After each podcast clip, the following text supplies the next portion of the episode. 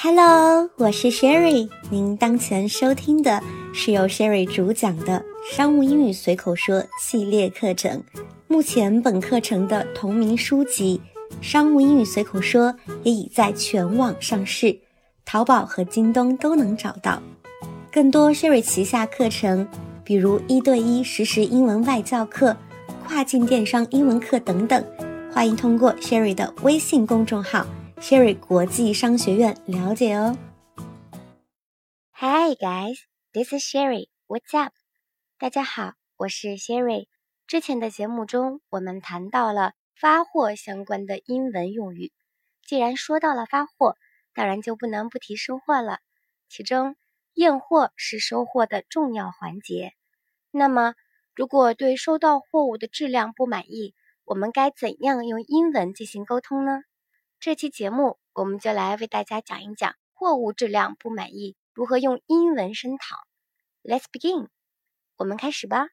大家先来听这样一段对话，里面一共有两个人物，分别是 EFG 公司的 Jacob 和 HLM 公司的 Maggie。Maggie 发现收到的货物存在质量问题，与 Jacob 进行沟通。Hi Jacob，we have received merchandise that you delivered to us yesterday.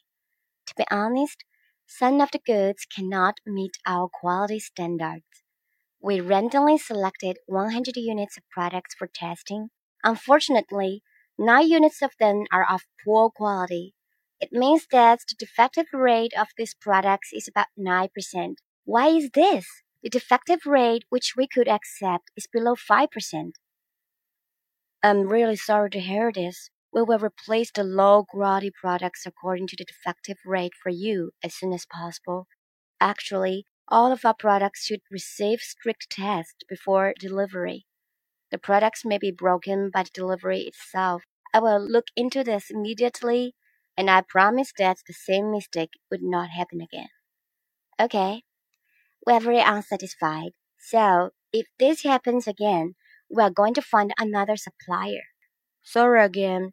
To show apologies and sincerity to you, we will take ten percent off your expense. 以上就是我们今天学习的对话。遇到接收的货物质量不过关，的确让人感到沮丧。不过，沮丧之余，我们也要打起精神来，向发货方进行声讨。接下来，我们就来看看 Maggie 是如何跟 Jacob 进行沟通的吧。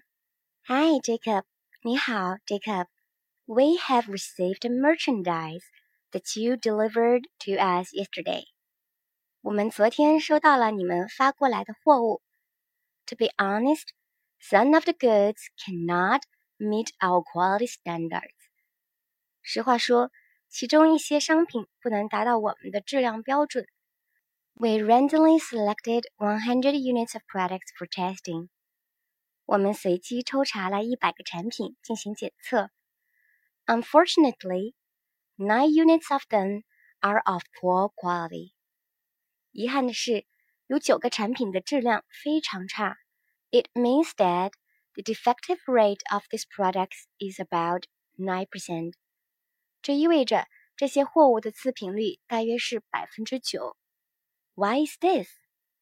为什么会是这样的情况呢？The defective rate which we could accept is below five percent. 我们能接受的次品率是低于百分之五。Maggie 首先表现出对这批货物质量的不满，并发出质问。Merchandise 是货物的另一种说法。之前的节目中，我们学习到了 goods 也可以表达货物。那么，merchandise 和 goods 之间有什么区别呢？Merchandise 相比 goods 更为正式，通常也指货物的总称，而 goods 除了在商务沟通中可以使用，也可以在生活中使用。因此，这两个词大家可以根据沟通时的情景来做判断。如果是非常正式的场合或者需要强调语气，则可以使用 merchandise。To be honest，这个短语是指实话说怎么怎么怎么样。Meet one's quality standards 是指达到某人的质量标准。Randomly 的意思是说随机的。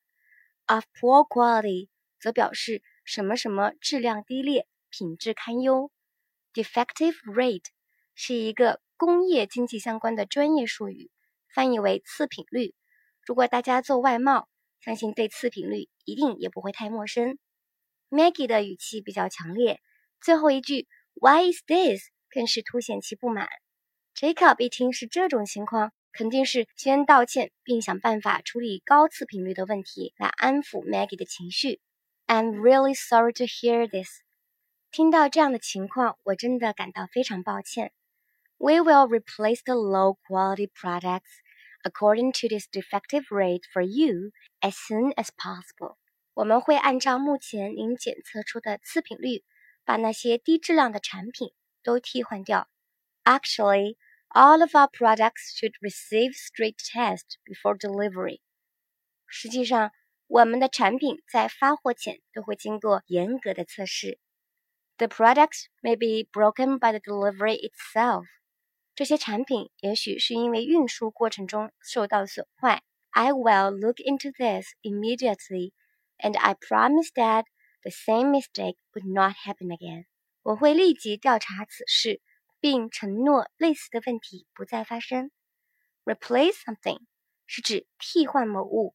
Low quality products 是指低质量产品，receive strict tests 是说接受严格测试。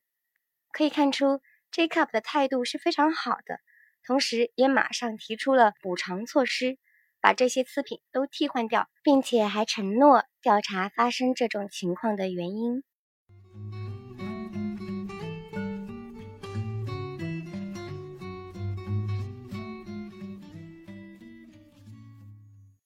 虽然 Jacob 的处理方式还算让人满意，不过 Maggie 可没有这么好打发，还是觉得这个问题很严重，影响很大。虽然继续给机会，但有必要再向对方强调下这个问题的严重性。因此这样说：“OK, we are very unsatisfied。”好的，我们非常不满意。So if this happens again, we are going to find another supplier。所以。 如果这种情况再发生，我们就要换供应商了。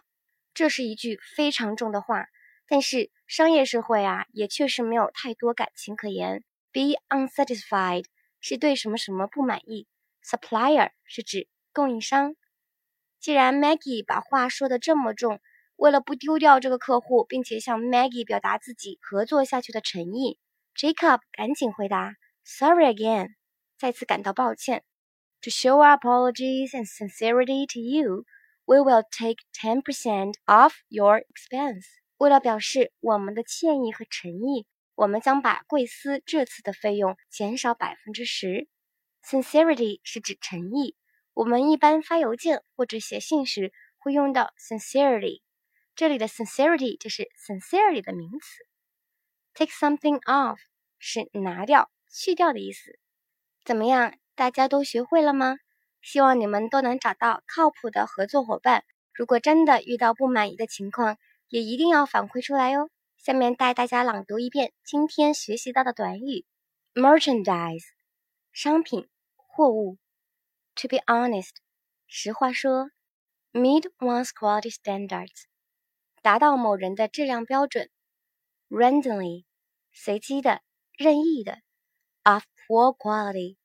质量低劣，品质堪忧；defective rate，次品率；replace something，替换某物；low quality products，低质量产品；receive strict tests，接受严格测试；be unsatisfied，对什么什么不满意；supplier，供应厂商；sincerity，真实、诚挚。 Take something off，拿掉、去掉。最后再来朗读一遍今天学习的对话吧。Hi Jacob, we have received merchandise that you delivered to us yesterday. To be honest, some of the goods cannot meet our quality standards. We randomly selected 100 units of products for testing. Unfortunately, 9 units of them are of poor quality. it means that the defective rate of these products is about 9%. Why is this? The defective rate which we could accept is below 5%. I'm really sorry to hear this. We will replace the low quality products according to the defective rate for you as soon as possible. Actually, all of our products should receive strict tests before delivery. The products may be broken by the delivery itself. I will look into this immediately, and I promise that the same mistake would not happen again. Okay, we are very unsatisfied. So, if this happens again, we are going to find another supplier. Sorry again. To show our apologies and sincerity to you, we will take 10% off your expense. 感谢您收听《商务英语随口说》系列课程。大家若有任何疑问，欢迎添加 Sherry 的个人微信，号码是 S H E R R Y Z H O N G X I A N two。大家要注意，后面的 two 是阿拉伯数字的二哦。同时记得备注“商务英语随口说”哦。这个号码在文稿和评论区都能找到。会邀请大家进入专属的商务英语交流群，同一起学习本课程的小伙伴交流，相互鼓励，共同进步。如果您希望一对一的跟着外教老师一起来运用和训练口语和听力，得到针对性的引导和提升，也欢迎联系 Sherry 哦。拜拜。